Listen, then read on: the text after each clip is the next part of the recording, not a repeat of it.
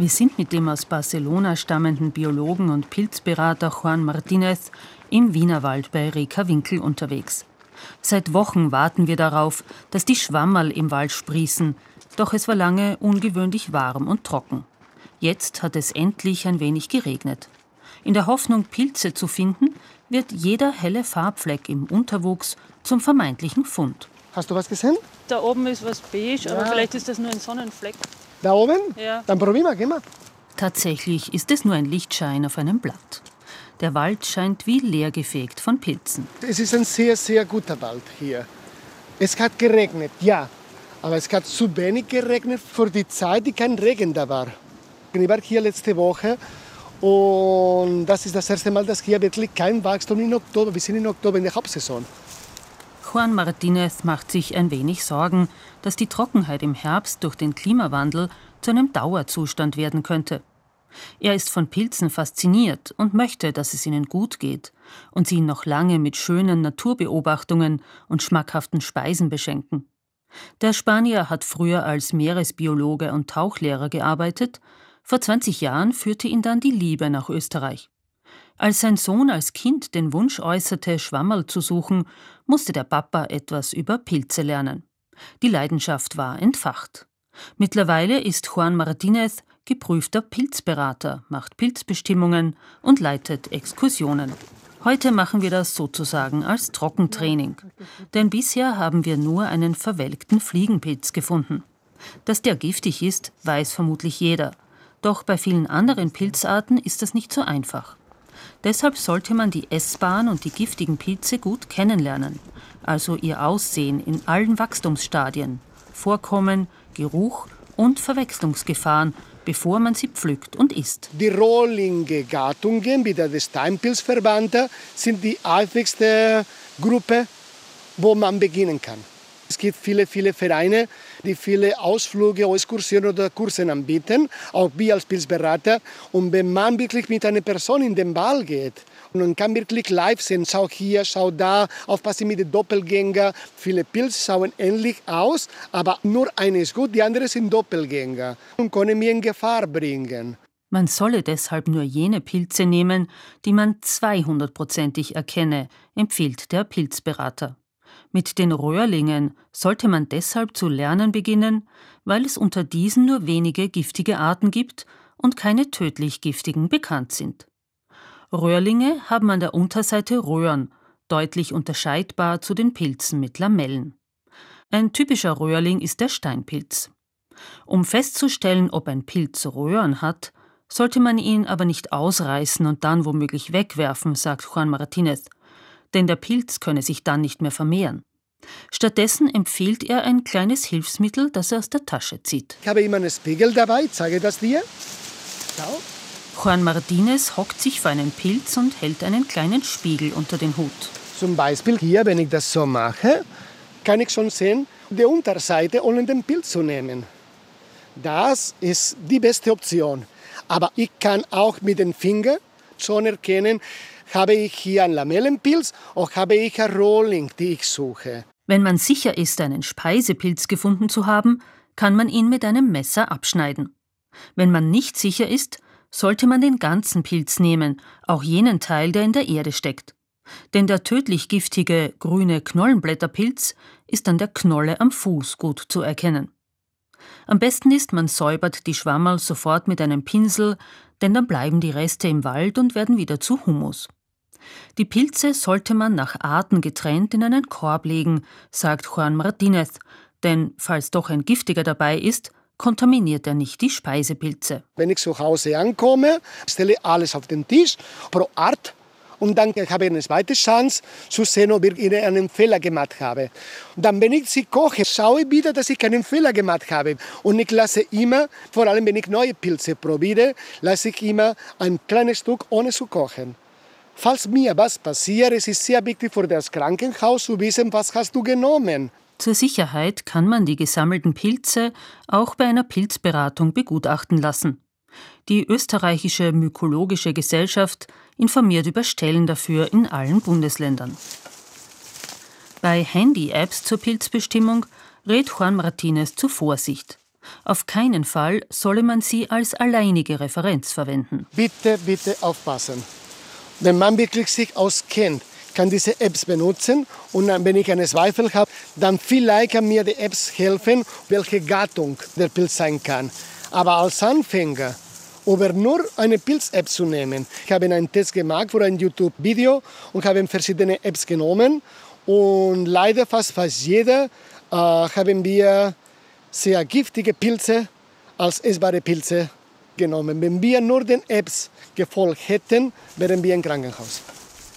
Wem das alles zu unsicher oder zu mühsam ist, der oder die kann Pilze im Wald auch einfach nur bewundern, fotografieren und sich daran erfreuen. Und zum Kochen gezüchtete Pilze verwenden. In Österreich gab es lange Zeit nur Champignons zu kaufen, mittlerweile ist die Auswahl aber größer geworden, vor allem in Gemüsegeschäften, Bioläden oder direkt bei den Erzeugern.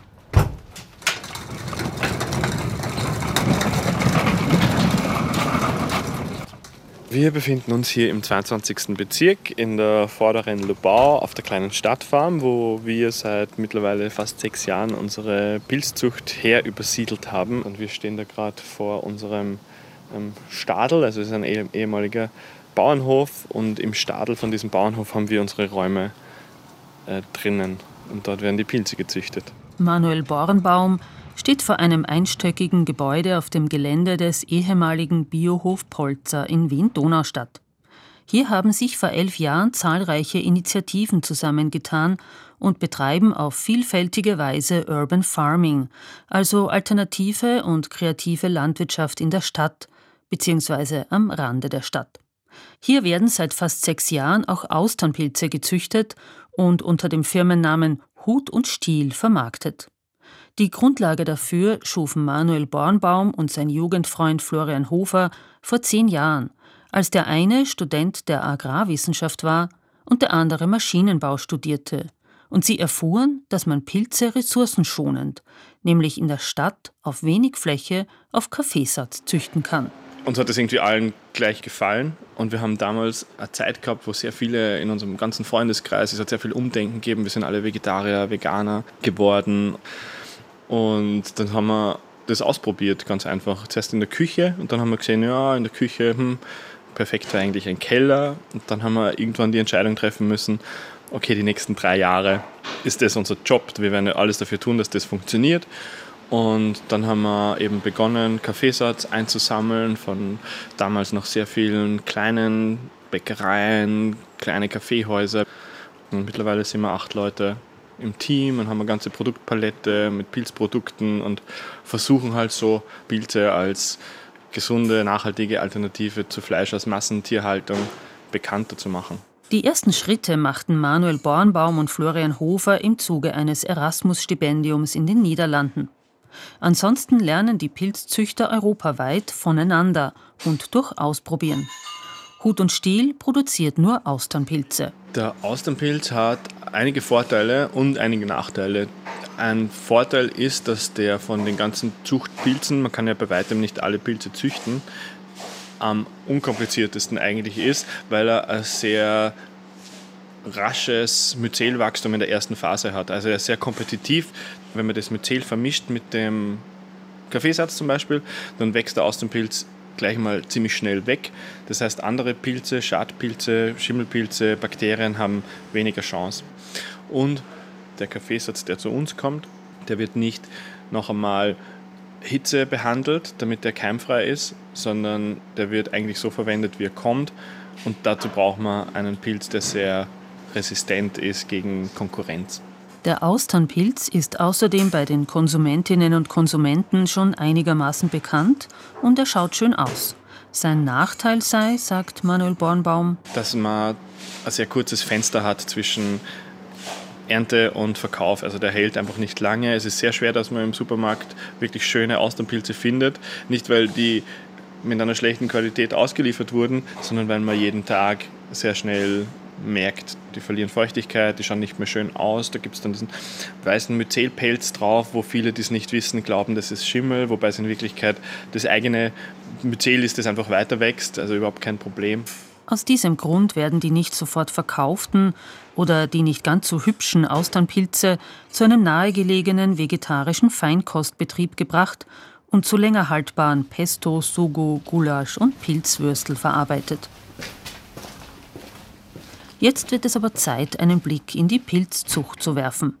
Im super sauberen Produktionsraum mischt gerade ein Mitarbeiter das Futter für die Pilze. Das ist einerseits der Kaffeesatz, ähm, das sind aber auch Strohpellets, das sind ähm, verschiedene organische Materialien, die am Schluss mit dem Pilzmyzel vermischt werden. Und wenn das dann alles abgefüllt ist in die Säcke oder in die Flaschen, dann dauert es zwei bis drei Wochen, bis der Pilz durch das Substrat durchgewachsen ist, sodass dann die Fruchtkörperbildung beginnen kann. Das Pilzmyzel, aus dem dann der Speisepilz fruchtet, kommt in Form sogenannter Körnerbrot aus Holland. Für dessen Herstellung benötigt man ein Biotechnologielabor. Wir gehen weiter in den Inkubationsraum. Dort stehen in einem Regal Kunststoffsäcke, gefüllt mit dem Substrat und fluffigem weißem Pilzmyzel. Also das wird noch vier, fünf Tage dauern wahrscheinlich, bis der ganze Beutel strahlend weiß ist ähm, und dann ist mehr oder weniger diese Inkubationsphase abgeschlossen und der Pilz ist bereit, dass er seine Fruchtkörper bildet. Und die wird dadurch ausgelöst, dass wir die Raumbedingungen ändern. Das heißt, es wird die Luftfeuchtigkeit erhöht. Da herinnen ist es normalerweise finster, im nächsten Raum ist es hell. Hier ist die Luftfeuchtigkeit nicht so hoch. Im Fruchtungsraum ist die Luftfeuchtigkeit bei 90 Prozent. Ähm, ähnlich mit der Temperatur. Hier ist es relativ warm. Im Fruchtungsraum haben wir irgendwie so zwischen 12 und 16 Grad im Idealfall. Und wenn diese Bedingungen alles zusammenpasst, dann werden da innerhalb von einer Woche schöne große Pilze gebildet. Die dort, wo die Säcke aufgeschnitten wurden, büschelweise herauswachsen und von dort direkt geerntet werden können. Wer diesen Prozess beobachten möchte, kann eine Startkultur im Kübel kaufen und diese daheim mit dem eigenen Kaffeesatz füttern oder auf der kleinen Stadtfarm einen Workshop besuchen, um selbst in die Pilzzucht einzusteigen. Das Interesse daran sei groß, sagt Hut- und Stilgründer Manuel Bornbaum. Viele Leute verbinden irgendwie was mit Pilzen. Entweder sie waren als Kind mit dem Operschwammerl suchen oder sie, äh, was auch immer. Es ist kulinarisch interessant, es ist nachhaltig im Anbau, es ist regional, es gibt viele Kleinbetriebe, man kann gute Geschichten erzählen mit Pilzen, mit dem Kaffeesatz zum Beispiel, die wachsen auf Abfallprodukten. Ob es die Welt retten wird oder ob sie durch diesen Trend sehr viel verändern wird ähm, in der ganzen Klimawandeldebatte, da bin ich vorsichtig äh, skeptisch. Aber es macht auf jeden Fall Spaß zu sehen, dass es eine wachsende Szene ist und dass die Leute irgendwie das cool finden.